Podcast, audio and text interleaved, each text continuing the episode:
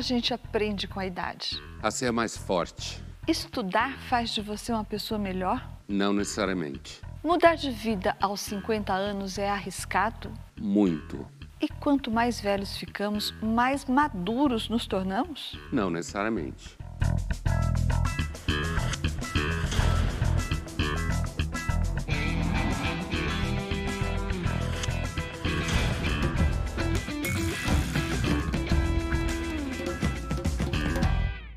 Estamos iniciando mais uma edição do Linhas Cruzadas, hoje para dizer: será que as pessoas são capazes de melhorar com o tempo? Oi, Pondé. Oi, Thaís. Pondé, diz o senso comum que quanto mais a gente envelhece, mais maduro a gente fica. E quanto mais maduro a gente fica, mais a gente teria a compreensão de nós mesmos, maior compreensão sobre o mundo e tudo isso faria então com que nós nos tornássemos pessoas melhores. Em que medida que essas premissas todas estão corretas ou incorretas? Olha, Thaís, acho que é claro que esse tema tem toda uma névoa em cima, né? Porque, evidentemente, não dá para garantir que ninguém que, com o envelhecimento, você se torne a pessoa mais sábia. Não dá para garantir. Não tem experimentação. Não, mas maduro, pelo menos. Então, ah, espera-se que, à medida que você vai vivendo e você vai sofrendo perdas e você vai percebendo que você não é tão poderoso quanto era, inclusive os limites físicos, que isso torne você uma pessoa mais madura no sentido de entender a dinâmica da vida. Mas, ao mesmo tempo, se eu entender maturidade como uma certa capacidade, um certo molejo em relação às coisas, uma certa percepção de que a vida jamais é perfeita. Tem muita gente por aí que acha que entender isso, na realidade, é você virar um reacionário. Certo? Que o ideal é que você chegue aos 60 anos com uma fúria de Woodstock em relação a tudo. E que isso diz que você permanece jovem. Sabe aquela, o besterol do rebelde constante? Eu prefiro pensar nessa questão como essa imagem que a gente tem é muito fruto do fato que durante milênios e milênios a humanidade vivia pouco e as pessoas que viviam mais, que era o menor número do que é hoje, elas tinham uma experiência de vida estabilizada porque o mundo mudava pouco. A vida mudava pouco. Então ela conseguia falar para as pessoas mais jovens coisas que muito provavelmente era o que eles iam viver porque a sociedade, o mundo e a história tinham mudado pouco. No momento em que você começa a ter uma aceleração das transformações com a modernização, você pode ter, como hoje acontece, a ideia de que você é uma pessoa de 70 anos e por isso mesmo é uma idiota. Certo? Porque não domina aplicativos de banco, porque não domina linguagem digital, certo? Porque não é uma pessoa que consegue se reinventar a cada cinco minutos. Eu acho que, na realidade, essa discussão ela, ela pode ser vista no eixo psicológico, é claro, mas eu acho que é muito difícil separá-la do processo histórico da humanidade, da relação com as idades e o modo como as sociedades se organizam. Quanto mais se repete o modo de vida, maior a chance de se olhar para as pessoas mais velhas como alguém que são mais sábias, portanto mais maduras. Bom, então o que você está dizendo é que a percepção hoje e a percepção correta é de que as pessoas se tornam mais sábias porque elas estão mais preparadas para aconselhar, porque elas já viveram situações e como o mundo não muda grande coisa, elas já podem opinar sobre essas situações que elas já viveram. É disso que a gente está falando. Essa é a ideia de uma certa maturidade sábia das pessoas que viveram mais e que com a modernização entra um pouco em crise. Porque como o mundo se mexe, então uma menina de 15 anos hoje provavelmente acha a avó dela uma idiota. Como o mundo se mexe mais do que se mexia no passado. O mundo se mexe muito mais. Imagina, a humanidade viveu 150 mil anos sem nada mudar. Você já pensou que entre Roma e os últimos 300 anos, quase nada mudou e de repente começou a mudar? E quando muda, você tem a impressão que a pessoa, na realidade, a idade não faz dela uma sábia. o, o, a, a, o, a vida dela experimentada faz dela perder a data de validade. É outra Ou coisa. Ou seja, em vez de se tornar mais sábia, ela pode ficar mais anacrônica. Exatamente isso. Fora do prazo de validade. A gente está falando sobre melhorar para o mundo, então, porque existe também o melhorar para si próprio, não é? Por exemplo, Sim. você pode não ter qualquer destreza para lidar com redes sociais e tecnologia, isso te faz uma pessoa que dá mais trabalho para o mundo, por exemplo, mas isso pode te dar uma satisfação uh, ou pode não ser um problema para você, não é? Ou então a tolerância, você, o contrário, você pode ficar uma pessoa mais tolerante, isso ser bom para o mundo. No entanto, ficar mais tolerante também significa suportar mais os erros dos outros, isso pode ser ruim para você. Então, o que, que a gente está falando? Melhorar para o mundo ou melhorar para você? Eu não mesmo? acho que dá para separar completamente uma coisa da outra, né? Porque a gente está falando de coisas que têm a ver com humanidades. E as coisas que têm a ver com humanidades nunca é possível de uma análise geométrica, como se fala em filosofia. Eu entendo que essa ideia de melhorar com a idade para si mesmo é a grande possibilidade das pessoas hoje em dia. É o universo possível, né? Como você mesma falou, quer dizer, eu dei o exemplo dos aplicativos, porque esse é um exemplo muito claro. Ah, os bancos hoje eles ah, operam uma exclusão digital que é absolutamente é, monstruosamente evidente, certo? Com pessoas que não sabem mexer em aplicativos. Agora, você, na sua história de vida, aí entra aquilo que eu falava no começo, que é o território psicológico. Eu acho que esse é o território possível hoje, se pensar, muito mais do que no outro.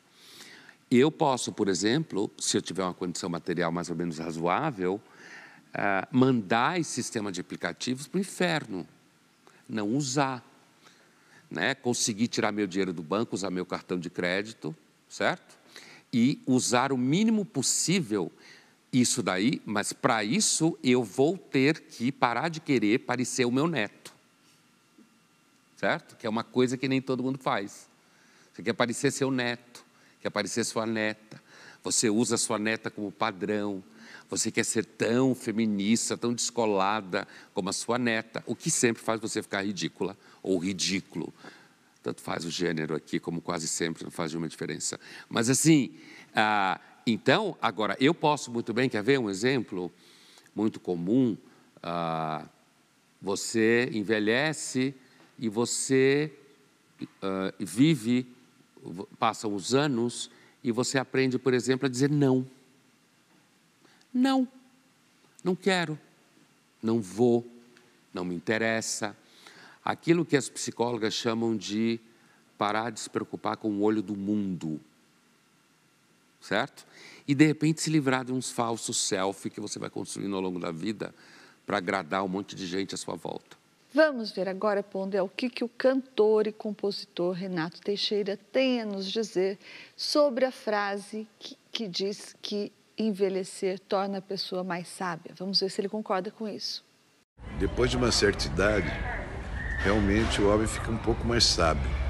Mas isso não quer dizer muita coisa, isso não muda muita coisa como diria os grandes pensadores, só sei que nada sei. quanto, quanto mais o tempo passa, mais você acha que sabe e menos você sabe, porque realmente a, a, a vida é uma, uma coisa complexa, precisa ser avaliada com muita intensidade e não dá para você chegar num determinado momento da sua vida e dizer eu sei tudo. Eu posso dizer para vocês, eu não sei nada estou querendo aprender. Então, a fala dele, quer dizer, está citando Sócrates, né? Quer dizer, quanto mais eu sei, mais eu sei que nada sei. É, a fala dele é uma fala é, bastante complexa, pelo seguinte: não resta dúvida que a ideia do Sócrates, usada por ele, aquilo que a gente chama em filosofia de docta ignorância, é a ideia de que quanto mais eu sei, mais eu percebo quanto eu não sei. Portanto, quem acha que sabe muito, na realidade, é quem de fato não sabe nada. Né? Então, isso daí é uma ideia profunda na filosofia, e pode sim ser aplicada à experiência de vida. Porque normalmente pessoas que têm muita certeza são imaturas, a começar pelos próprios jovens, que não conhecem muita coisa, portanto podem ter tanta certeza e acreditar que uma teoria sobre o mundo explica tudo, certo? Então há sim na experiência de vida um, uma característica que pode se aproximar da ideia que o Sócrates desenvolve de que, olha, eu tenho procurado muito conhecimento, mas o que eu tenho descoberto é que quanto mais eu procuro, mais eu descubro que eu não sei. Isso pressupõe que eu percebi que eu errei, que está em jogo na ideia do Sócrates. Agora, no final, quando ele fala que a gente envelhece, vive e não pode dizer que sabe tudo, na verdade a gente não sabe nada, estou sempre aprendendo. Essa frase, no contexto que ele falou, é muito claro, mas essa frase ela pode ser rapidamente estragada pelo marketing. Rapidamente. Eu não sei nada, estou aprendendo. Estou evoluindo. É, eu estou evoluindo. Você tira a frase do contexto, eu estou aprendendo, eu sou, uma, eu sou um cara super descolado, eu estou aprendendo com todo mundo o tempo inteiro, eu quero aprender com gente de 15 anos, eu quero ver qual é o ponto de vista deles e não sei o quê. E é evidente que isso é balela. E se você tiver 15 anos e depender dessa pessoa, você está ferrado. Linhas Cruzadas volta já já e no próximo bloco nós vamos discutir: será que todo mundo pode mudar de vida? E o que é preciso para isso?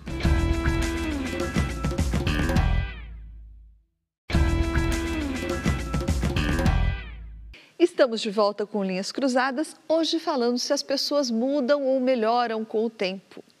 E, segundo o Atlas da Violência de 2019, um dos fatores que ajudaram a diminuir os homicídios no Brasil ao longo dos anos 2000 foi o envelhecimento da população, principalmente na faixa dos 15 aos 29 anos de idade. Pondé, você acha que isso quer dizer que as pessoas mais velhas são mais virtuosas ou mais propensas a cumprir a lei? Ou isso simplesmente quer dizer que as pessoas mais velhas elas são menos ágeis uh, ou estão muito cansadas para cometer crimes? Quando você é mais jovem, você é mais impetuoso normalmente. Não é à toa que a infantaria é feita de meninos de 18 e 19 anos. Né? Você mandar um cara de 39 anos para ser bucha de canhão, ele vai pensar milhares de formas de por que eu vou fazer isso, né? Então, uh, me parece bastante natural que com o envelhecimento da população você passe a ter menos crime violento, porque você quer ter problema, tenha homem de 18, 19 anos desocupado. Todo mundo sabe, quando tem muito homem de 18, 19 anos desocupado, isso dá guerra. Inclusive por isso que em países em que o sistema capitalista de organização econômica não conseguiu se desenvolver, você tende a ter muito mais esse tipo de violência tribal ainda. Você tem esses moleques jovens, inclusive até um pouco mais velhos, que continuam fazendo violência. Agora, se isso é fruto de que a pessoa amadureceu, ficou mais sábia, de uma certa forma, sim.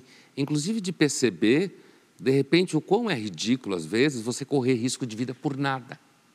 Né? E simplesmente você vê o teu amigo que levou uma vida completamente inútil, morreu jovem, enquanto que você escapou daquilo e aprendeu.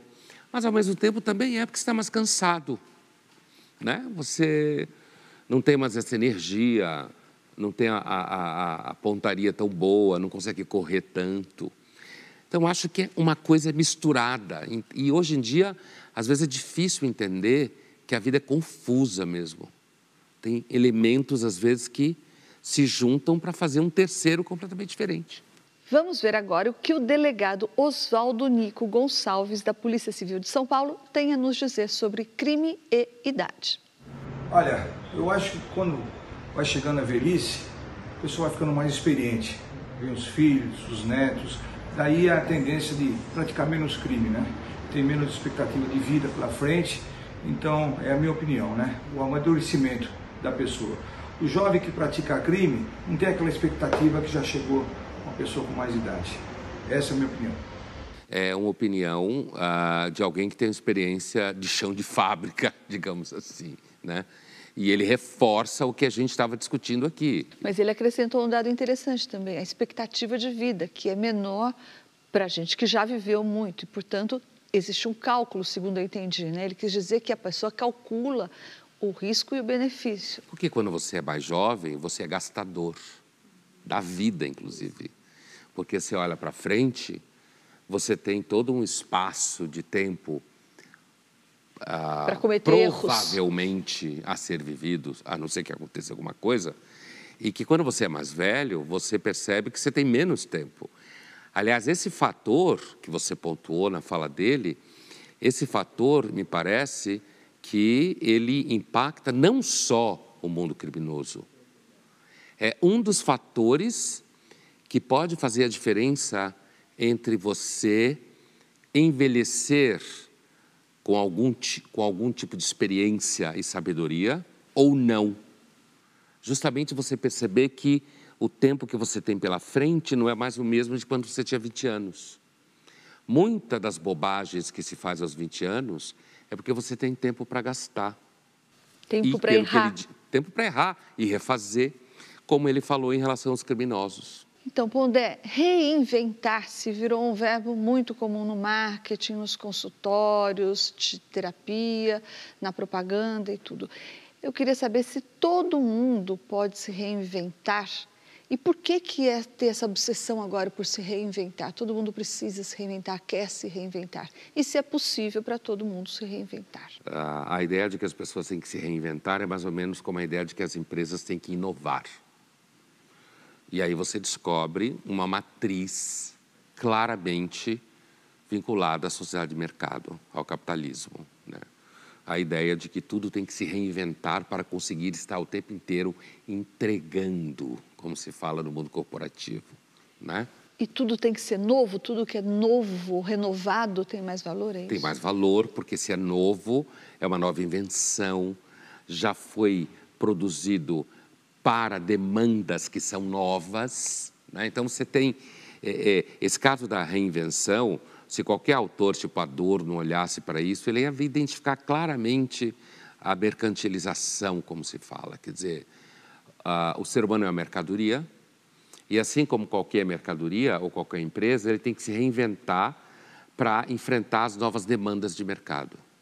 E aí, eu acho que tem esse fator, que é, na realidade, o fator preponderante dos discursos de coaching, nos programas de televisão, uh, o mesmo nas redes sociais, em que pessoas, por exemplo, aparecem fazendo exercícios físicos, esportes radicais ou qualquer coisa que o valha, para passar a ideia de que você aos 50 ou 60 você consegue se reinventar assim como uma pessoa jovem, que teria a mesma energia. Porque uma das características com o passar do tempo na vida é justamente que a maior parte das pessoas tem menos energia. Então você precisa fazer uma análise de onde você vai gastar essa energia, né? Agora, independente dessa dimensão, que é uma dimensão marqueteira, que tem a ver com a estrutura capitalista, que dá no discurso fajuto do coaching e nos exercícios físicos radicais para provar que você está se reinventando, acho que existe uma questão pessoal de fato. Na vida, hoje se vive mais, né? hoje você consegue ter saúde mais tempo, então você pode, por exemplo, em algumas situações, repensar o casamento que você tem. Depende das condições materiais, às vezes. Depende, claro, da situação que você está vivendo. No casal tem filho, não tem filho. Você pode, em alguns casos mais radicais, repensar o estilo de vida que você quer ter vinculado à profissão que você exerce. É porque na prática é isso mesmo. Reinventar-se hoje em dia é só isso, ou mudar de marido ou de mulher ou de emprego, não é, é isso? então, é isso aí. Quando se fala em reinventar, apesar de que o que eu estou dizendo é que, independente da propaganda fajuta, é possível se pensar numa tal da reinvenção, apesar que eu acho que é muito mais difícil do que vendem por aí. E os dois territórios onde ela é possível ser pensada é principalmente no âmbito da relação afetiva, do casamento ou não casamento, né?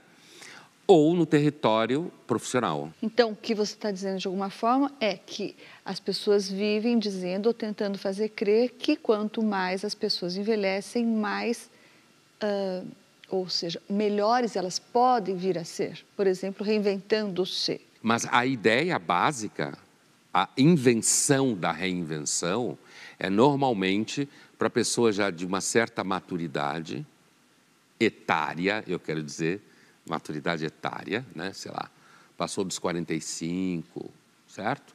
Aquele momento que a vida começa a apertar, porque se não deu certo, talvez não dê mais. Antes você estava sozinho, estava feliz, agora você se sente solitário, né? Ou os filhos não são o que você pensava que eles, são, que eles seriam. O casamento já fez água. Você já percebeu que a felicidade normalmente é uma propaganda enganosa, né? E aí você entra nessa de se reinventar, e aí normalmente vai para espiritualidade, às vezes, né? novas amizades. E as redes sociais, de repente, ajudam a você encontrar pessoas que você começa a achar que é sua alma gêmea. Vamos agora à nossa caixa de perguntas, Pondé. E a Ângela Vaiciunas, ela pergunta alguma coisa que vai justamente na contramão do que você acabou de falar. Ela disse assim: por que parece que com o passar do tempo as pessoas ficam mais amargas, desesperançosas e frias? Ah, porque justamente a vida vai deixando de ser tão divertida, né? Assim, é, inclusive, principalmente se você é uma pessoa que teve muitas expectativas, você poderá ficar uma pessoa muito amarga com o passar do tempo. Se você se iludiu muito com o mundo tal como ele é, se você é uma pessoa que comprou muitas teses falsas de como a vida devia ser, se você desenvolveu uma doença terminal, certo? Se você, quando ela fala de fria, se você, na realidade, não é uma pessoa mais que sente nenhum tesão por coisa nenhuma, existe o risco contínuo de um certo quadro depressivo do envelhecimento. Nós evoluímos num ambiente em que muito poucas pessoas envelheciam. E mesmo esse envelhecimento era primeiro na nossa categoria de calendário hoje menos anos, era considerado mais velho. E depois o mundo que essa pessoa vivia, ele mudava praticamente nada. Então, essa ideia de que as pessoas melhoram com o tempo, ficam mais sábias, mais maduras, também tem a ver com a ideia de que o mundo, a ideia inclusive marxista, de que o mundo evolui, o mundo melhora, a civilização vai, uh, tende a, a se superar? Eu acho que o otimismo que aparece no Marx, na verdade, é um otimismo típico do século final do 18 e do 19, né? Tanto marxistas quanto burgueses partilham desse otimismo, né? De que a humanidade evolui, a história evolui, a sociedade evolui. E a ideia de que as pessoas evoluiriam está muito vinculada a isso, sem dúvida nenhuma. E à medida que você vai evoluindo, são duas ideias de evolução, digamos. Uma é de que as pessoas à medida que você vai vivendo, você vai aprendendo mais, e aí você ficaria melhor de alguma forma. E a outra é de que quem vai nascendo, vai nascendo cada vez melhor. A maior parte das pessoas vive uma vida sem ter encontrado nenhum grande sentido no que faziam. Envelhecem não fazem coisa nenhuma. As famílias cada vez mais atomizadas. Não têm muito dinheiro certo? E não tá, a gente não está acostumado a viver muito tempo sabendo que a morte está chegando. Isso entristece, pode deixar você amargo mesmo. Para participar do Linhas Cruzadas, envie a sua pergunta ou seu comentário através das redes sociais da TV Cultura usando a hashtag Linhas Cruzadas. E Linhas Cruzadas volta já já e no próximo bloco nós vamos discutir: será que a educação faz da gente pessoas melhores?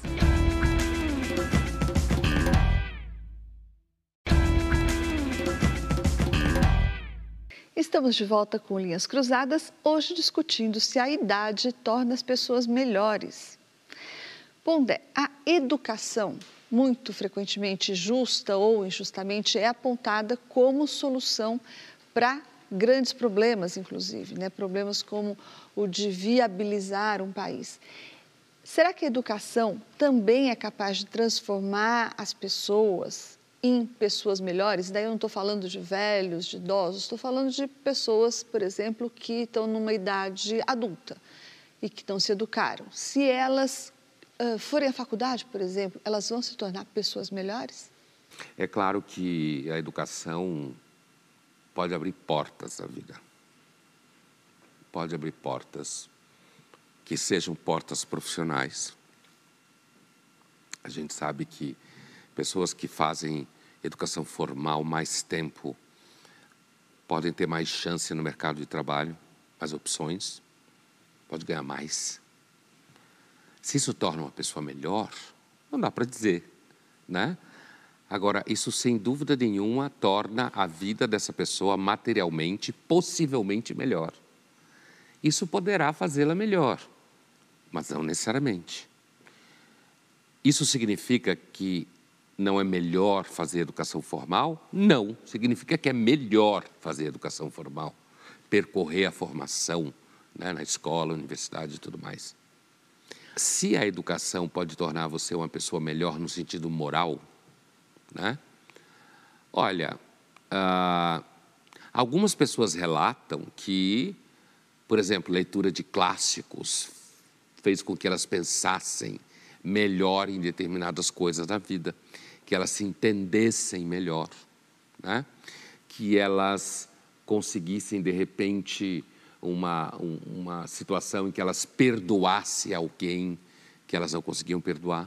Vamos ouvir agora o que disse a antropóloga Miriam Goldenberg sobre as pessoas se tornarem melhores com o tempo.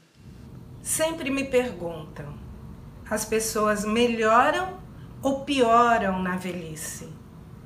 Em 30 anos de pesquisas, com 5 mil homens e mulheres dos 60 até quase 100 anos, eu posso dizer uma só coisa: não existe velhice no singular. Velhice é sempre no plural, velhices. Tem homens e mulheres que, quando envelhecem, florescem e acabam sendo o seu melhor, sua melhor versão, e muitos que, com envelhecimento, murcham e acabam sendo a sua pior versão.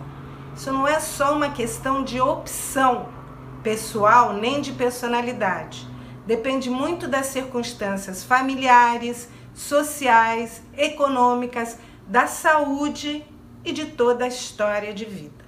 Mas o que eu percebo em comum nos mais velhos que eu venho pesquisando é que todos valorizam extremamente a autonomia, a capacidade de dizer não e também o uso do tempo. Com a velhice, eles e elas dizem: é a primeira vez que eu posso ser eu mesma ou eu mesmo. É o melhor momento de toda a minha vida. Eu me sinto mais livre para ser quem eu sempre fui, mas não tinha coragem de ser, porque queria agradar todo mundo, porque me comparava pelas pressões sociais. Então, na velhice, para muitos homens, especialmente para as mulheres, pode ser um momento de libertação e de florescer. Palavras que as mulheres principalmente usam muito. Por quê? Porque elas aprendem a ter a coragem de dizer não. Muito bom o que ela falou. Assim, acho que essa coisa de dizer não, né, muito claro. A, a, a importância da autonomia, né? inclusive isso é, isso, inclusive, tem um, um, um, vínculo direto com as funções cognitivas, com o, o, o, uso saudável das funções cognitivas, que estão ligadas ao corpo. Né? Então, tem uma variável aí que você pode cultivar para que continue funcionando melhor. Né? E, uh, mas essa, essa ideia de que você pode ser você mesmo depois de uma certa idade e que você passa parte da, da vida não sendo, é claro que parte dessas imposições sociais não é uma sociedade extraterrestre que faz sobre você, é você fazendo parte da vida. Você tem filhos, por exemplo, né? como ainda a maior parte das pessoas tem, tem que pagar boletos. Porque para você chegar a, aos 60, 70, 80 anos razoavelmente bem, você tem que ter tido alguma condição material para isso. Portanto, você tem que ter trabalhado. Ou se você é herdeiro, não, mas você tem que ter trabalhado. Então, isso que eu acho que é importante pontuar, que às vezes, quando você, depois de uma certa idade, você consegue, de repente, ser mais livre, no sentido que ela fala, que eu entendo que ela quer dizer muito bem, aproveitar o tempo melhor, ah, que isso daí ah, acontece porque você construiu uma condição para você ser capaz de fazer isso, de você exercer isso, e que antes você tinha, você simplesmente não podia. Agora, a diferença entre mulheres e homens que ela aponta, eu acho que a questão plural que ela disse é perfeita, quer dizer, as pessoas tendem a viver o processo da vida diferente, e essa diferença não é fruto só da vontade pessoal. É fruto das condições materiais e contingenciais a qual você viveu e nasceu. Vamos ver agora uma cena do filme Uma História Real, do David Lynch conta a história de um velho que se tornou sábio porque errou muito na vida. You don't think about getting old when you're young. You shouldn't.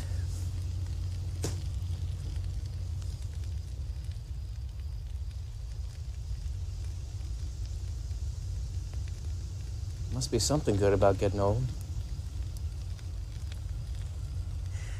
Well, I can't imagine anything good about being blind and lame at the same time, but still at my age, I've seen about all that life has to dish out. I know to separate the wheat from the chaff and let the small stuff fall away.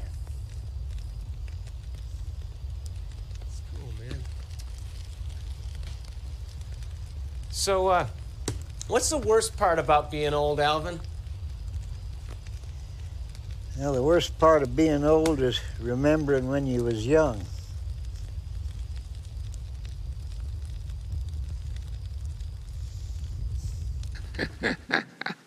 então, ele fala aí uma coisa que é típica, né? Da ideia de alguém que envelhece e amadurece de alguma forma e aprende, fica melhor. Ou seja, não dá importância para coisas pequenas ah, que pessoas mais jovens normalmente dão, que ficam dando volta ao redor do parafuso, assim, achando que aquilo é o pior problema do mundo. Né? E você tem uma perspectiva, uma perspectiva um pouco mais ampla do que pode acontecer. Como ele mesmo fala, quer dizer, separar o joio do trigo. Não há nada de bom em você ficar cego e coxo, né? ele diz, mas você aprende, tendo vivido muito, e a vida já te mostrou um monte de coisas que você percebe que, ah, às vezes, você tem que saber que você deve prestar atenção nisso e não dar bola para aquilo. E é muito interessante na cena é a atitude do jovem que pergunta para o Alvin e o que, que você, uh, o que, que é ruim, né? o que, que é pior no envelhecimento, que ele está jogando uma pedra. Quer dizer, o jogo da cena é muito claro.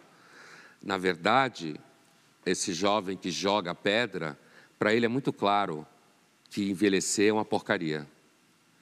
Porque o modo como ele faz é um pouco diferente do gesto do outro que está falando com o Alvin. Esse que joga pedra é mais ou menos assim, tipo, eu fazer uma pergunta para ele, tipo, o que é muito ruim ser velho? É tão óbvio isso daí. Não precisa nem falar, nem precisa escutar o que ele está dizendo. Porque normalmente, quando você é mais jovem, é evidente que é muito melhor ser mais jovem porque você tem mais saúde, você vai viver mais tempo. Né? E o jogo entre o mais jovem e o mais velho seria justamente em que a experiência de vida do que é mais velho consegue, de alguma forma, ajudar esse processo do lado de cá. Isso vale para alguém entre 15 e 30 anos de idade. Vale para alguém entre 18 e 38. É evidente que vale. Não é só uma questão de você chegar aos 80 a experiência de vida e as coisas que vai acontecendo, você percebe a diferença de 20 para 12. Vamos agora ao nosso jogo rápido. Pondé, você aos 20 anos, você via a vida de uma forma diferente ou você concorda com o que diz o Emile Cioran? Que a vida desde os 20 anos foi um longo e inútil trabalho de verificação do que ele já sabia aos 20 anos. Olha, Thaís, eu, eu diria sim e não. Acho que há, há algumas coisas de fundo, eu diria que o que eu sei aos 63, eu sabia aos 10. né, a percepção uh, de que a vida está submetida a violentas contingências. Isso eu sei desde os 10 anos de idade. Desde os 10 anos? Desde, eu estou falando um número redondo, pode até ser menor. Não, mas espera, crianças de 10 anos não levam em consideração o poder da contingência, o impacto não, dela na sua vida. Mas é capaz de perceber isso. Perceber a sua volta, na ação das pessoas, nas coisas que acontecem, no ambiente em que circula. Não tem um conceito, mas a percepção da possível desordem, da fragilidade das pessoas, dos riscos que todo mundo corre, da variabilidade violenta das situações. Qualquer criança percebe isso. Thaís, você concorda com Montaigne, estamos filosófico, que as virtudes dos mais velhos são a falta de saúde para realizar o vício dos jovens? A gente falou sobre isso no primeiro e segundo bloco, uhum. que é justamente o exemplo que o delegado Nico reiterou, né? ele confirmou que a, a baixa incidência, ou a menor incidência da criminalidade entre os velhos tem a ver justamente não com virtude, mas muito provavelmente com um certo desânimo né, de cometer os crimes, até pela maturidade que a idade traz. Mas eu pensei uma coisa, quando é em outra esfera, esfera, por exemplo, dos casamentos, da fidelidade, talvez isso não se aplique hoje. Montaigne, por exemplo, não viu o Viagra acontecer, né?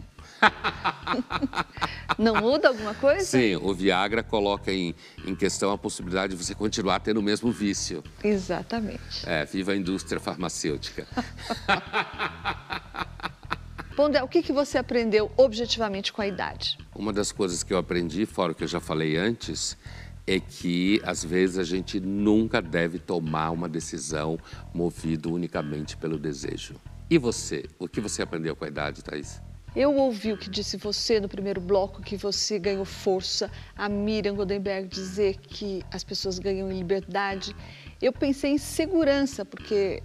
Mas por, por causa de, das mesmas, dos mesmos motivos que vocês dois apontaram, porque você tem mais segurança em dizer não.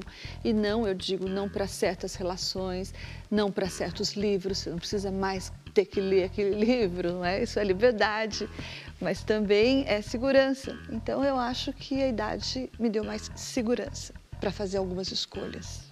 Muito bem. Linhas Cruzadas volta já já e no próximo bloco nós vamos discutir se as pessoas afinal melhoram ou se podem piorar com a idade.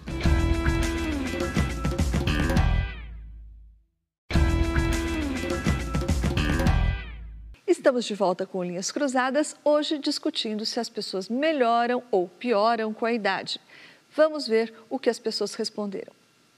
Ah, eu acredito que sim. Conforme a gente vai ficando mais velho, acho que vai amadurecendo, vai tendo outros pensamentos, você vai começando a enxergar a vida de uma outra forma. Eu acho que eu vou melhorar com a idade, porque eu vou ter mais tempo de fazer o bem para os outros e aprender mais e me aprimorar como pessoa. Ah, eu acredito que eu mudei sim, porque tudo mudou nos últimos anos, até com o avanço da tecnologia, teve muita mudança e eu acho que se a gente não evoluir junto, a gente fica para trás. Então, eu acredito que eu também mudei e evoluí. Eu acredito que sim, tipo, quando eu era mais jovem tinha alguns pensamentos que hoje já, quando eu era mais novo não me priorizava, hoje eu priorizo, coisas que eu não me preocupava, hoje eu preocupo e acredito também a forma de pensar, muita coisa, amadurecimento, coisas que eu acreditava, hoje não acredito mais e coisas que hoje passei a acreditar, valorizar, coisas que eu não pensava quando eu era mais, mais jovem. Eu acho que vai melhorar, é, até por uma questão de evolução pessoal mesmo. É, com o tempo, né, a gente vai se aprimorando como pessoa. E é isso. Eu espero que tudo vá melhorando também em relação ao país, né, a situação econômica, social e tudo. E é, no geral é isso mesmo. Eu acho que a gente, no começo a gente vai melhorar com a idade, mas vai chegar um ponto que a gente vai começar a piorar. porque é assim que a vida funciona. A gente vai, a gente atinge o nosso melhor ponto e aí a gente começa a decair. Olha aí, a última quebrou a série de comentários sobre uma espécie de evolução contínua e crescente, né? É claro que quando ela diz isso, ela está reproduzindo aquela teoria que a gente falava, falava no começo do envelhecimento como vencimento de prazo de validade.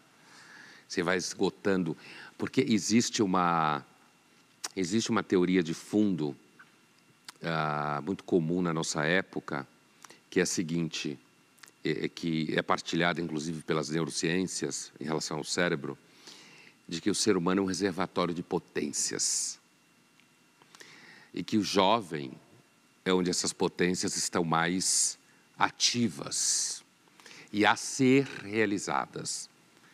Em filosofia, a gente diria a ser transformadas em ato, atualizadas.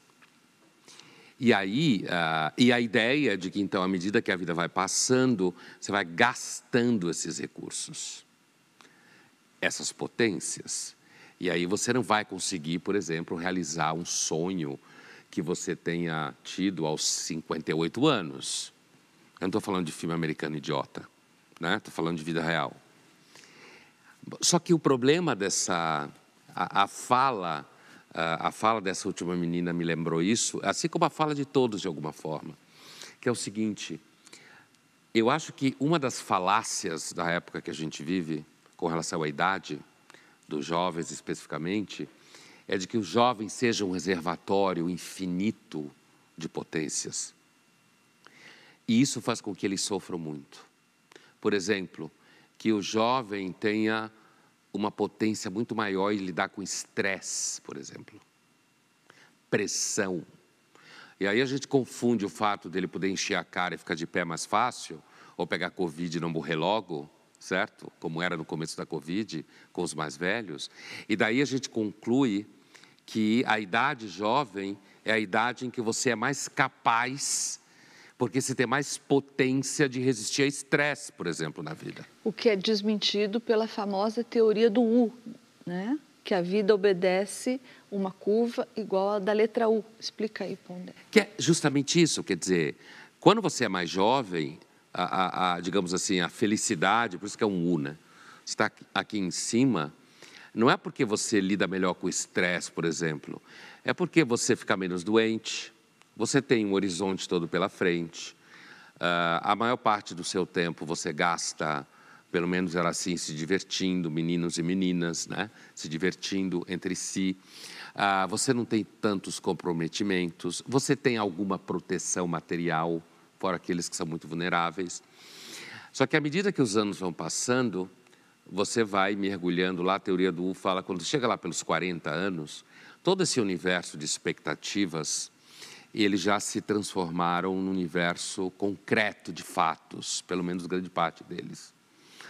Uh, você pode não ter casado e agora você já não é mais tão divertido, então você se sente só, ou você pode ter casado e o casamento não é aquilo que você pensava, ou você já, já se frustrou você não teve filhos e agora você já não acha isso tão maravilhoso, porque você já vê que você está ficando sozinho, porque os amigos não são tão perto de pessoas mais velhas assim, pessoas mais velhas não são tão divertidas. Ah, ou você tem filhos e eles não são nem um pouco aquilo que você imaginou que eles seriam, ou seja, é uma série de frustrações. Na profissão, a chance de você não conseguir decolar já está instalada. Então, a ideia do U é que você está lá entre os 45 os 55 até os 60, você está no poço, no fundo do poço. Se você, ao longo dessa vida, não tiver chutado o balde demais, não tiver gastado todo o dinheiro, tiver se preocupado um pouco com a futura idade, né, materialmente falando, ah, você pode, de repente, começar a dizer não para as coisas. Você pode por exemplo, começar a dizer: não, eu já fiz isso aqui, agora é com você. Se vire, certo? E nesse movimento começa a subir a tal da perna do U. Por isso que se fala que você pode estar com 60 anos e estar tá se sentindo tão feliz como quando você tinha 18, mas são felicidades diferentes. A felicidade dos 18 é uma felicidade muito espontânea, né? Uma felicidade vinculada, na realidade, ao fato de que a vida é pequena até então. Quando você está subindo o U, lá pelos 60, 60 e poucos, a felicidade é justamente o que a Miriam falava, é a liberdade de você poder abandonar certas coisas. A meninada que estava falando aqui, aparece muita ilusão, né? Ajudar mais as pessoas. Isso é típico ingenuidade. Né? Eu teria ajudado mais as pessoas. É mais ou menos como se todo mundo fosse formado para ser Madre Teresa de Calcutá. Vamos ver agora uma cena do filme A Última Gargalhada. protagonizada pelo Richard Dreyfuss. Why are you so upset? Why? Really? None of this makes any sense to you? Okay. Hey, hey, you were missing, vanished. And now I find you living some secret life as Rodney Dangerfield, and I'm, I'm just supposed to be thrilled that you suddenly found yourself at 80? Yes. Charlie, I know what I'm doing. I'm a grown man. You're also a sick man. Why do you even bring that up? What does that have to do with anything? I feel fine. When I was a kid, my friends always used to want to eat dinner at our house. I couldn't understand it because you know, mom wasn't that great a cook. But almost every day, someone would ask, Hey, Charlie, can I come over for dinner? For a second, I thought it was popular. You cracked those kids up. You were always the funniest dad in the world. You didn't give up a career, you just found a different audience. I want my kids to have that experience while they can. They deserve to laugh like that. They haven't heard them all yet.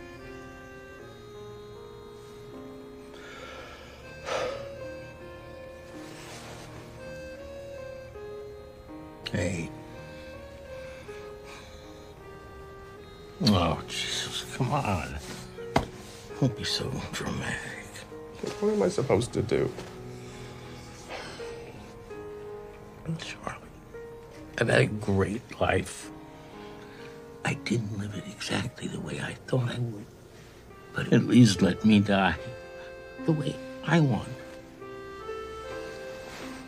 Na realidade, essa cena, esse filme está falando de uma coisa que acontece com quase todo mundo na vida. Vamos esquecer que o personagem tem 80 anos e vamos esquecer que o personagem aparentemente tem uma doença grave, né? E vamos esquecer, não, isso não, que ele fugiu da casa de repouso, que é um ato brilhante, né? Isso a gente não vai esquecer. Mas o que eu quero dizer é o seguinte: é alguém que passou a vida cumprindo a função que tinha que cumprir desistiu de ser comediante porque não ia conseguir sustentar os filhos e foi ser podólogo, uma coisa que garante a sobrevivência, dá até dinheiro, mas não tem o glamour de ser um comediante famoso, né? E você não passa o tempo rindo. Apesar que talvez você faça seus clientes rirem. E pessoas que fazem as pessoas rirem durante o dia faz muito bom para a saúde, bem para a saúde. E aí, no final da vida, ele encontra um amigo, que também é um grande ator, né, o Chevy Chase, comediante, e eles resolvem, então, ele resolve que ele vai voltar a ser comediante. Então, independente da idade, eu acho que essa cena toca no tema que é justamente aquele papo da reinvenção que a gente estava falando lá atrás, né? Que é a possibilidade de você, num dado momento da vida, ele, no caso, recuperar o que ele queria fazer agora que ele era livre mesmo que ele esteja morrendo. E aí eu acho que é uma questão importante na cena, né? porque uma das coisas que é muito comum é, por parte de filhos em relação a pais que já são bem idosos é a ideia de que é melhor mantê-los trancados numa caixinha para que eles vivem, vivam e vegetem mais anos na vida do que deixá-los uh, usufruir de talvez menos anos da vida, mas que eles façam o que eles querem. Isso que está presente na ideia. Eu não consegui viver como eu queria, porque eu fui ser podólogo e tal, mas deixa eu morrer do jeito que eu quero, fazendo show, dando risada, e não aqui cuidando, preso numa casa de repouso, vegetando. Essa questão, é claro que está ligada ao tema do envelhecimento, mas ela não está ligada só ao tema do envelhecimento. Ela está ligada justamente à possibilidade de algumas pessoas ao longo da vida tomarem a vida delas para si mesmas. E essa é a aposta, me parece, do amadurecimento ao longo da vida inteira. Mas eu acho que uma das características do amadurecimento, muito não em voga com a nossa época, que eu dizia que tem como projeto fazer as pessoas serem retardadas mentais a vida inteira, é porque, no fundo, no fundo, o amadurecimento, você precisa aprender a acomodar uma certa tristeza dentro de você. Né? Uma certa tristeza, uma série de perdas, uma série de frustrações. E tudo isso hoje é visto como se você estivesse fazendo um discurso contra a felicidade. Então, me parece que uma felicidade possível no amadurecimento é justamente você perceber que não dá para ser feliz como hoje se fala no mundo. Não dá, porque se você fizer isso, o que vai acontecer é que você vai chegar aos 80 anos, aos 60 anos, querendo ter 20 anos, e você vai ser, na realidade, um idiota da idade, e não alguém que viveu como devia. Linhas Cruzadas fica por aqui, mas na semana que vem a gente está de volta.